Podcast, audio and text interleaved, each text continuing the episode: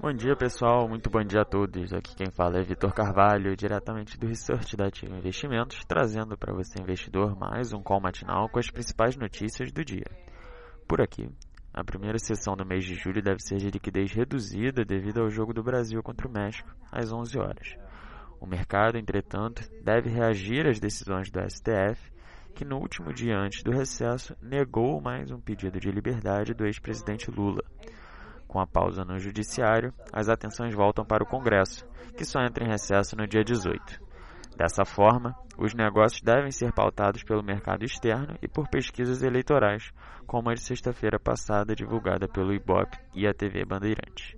A pesquisa mostra um embate técnico entre Marina Silva, Geraldo Alckmin e Jair Bolsonaro, que estariam à frente de Ciro Gomes em um cenário sem Lula.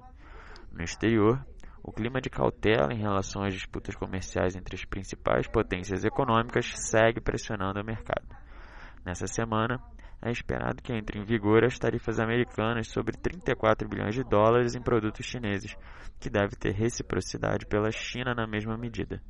Além disso, é possível que seja aprovado um projeto de lei que permitiria o aumento de tarifas sem passar pelo Congresso, o que daria poder total a Donald Trump em questões comerciais.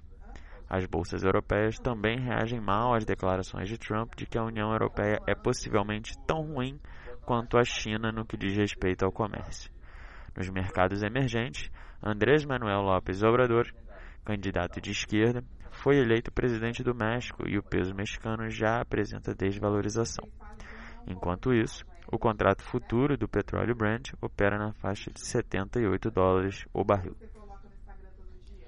Agora, sobre a agenda do dia com os principais eventos do mercado. Às 10 horas, o Market divulga o PMI da indústria europeia referente a junho. Às 11 horas, nos Estados Unidos, será divulgado o índice ISM da indústria referente a junho. Também às 11 horas, nos Estados Unidos, o Departamento do Comércio divulga os investimentos em construção referentes ao mês de maio. Às 11h30, o Banco Central faz leilão de até 14 mil contratos de swap cambial tradicional para a rolagem dos vencimentos de agosto.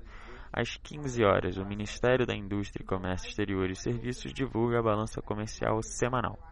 Ainda hoje, na China, ocorre a divulgação do PMI da indústria referente ao mês de junho. Por fim, eu gostaria de agradecer a todos pela atenção e, em nome da Ativa Investimentos, eu desejo a todos um bom dia e ótimos negócios.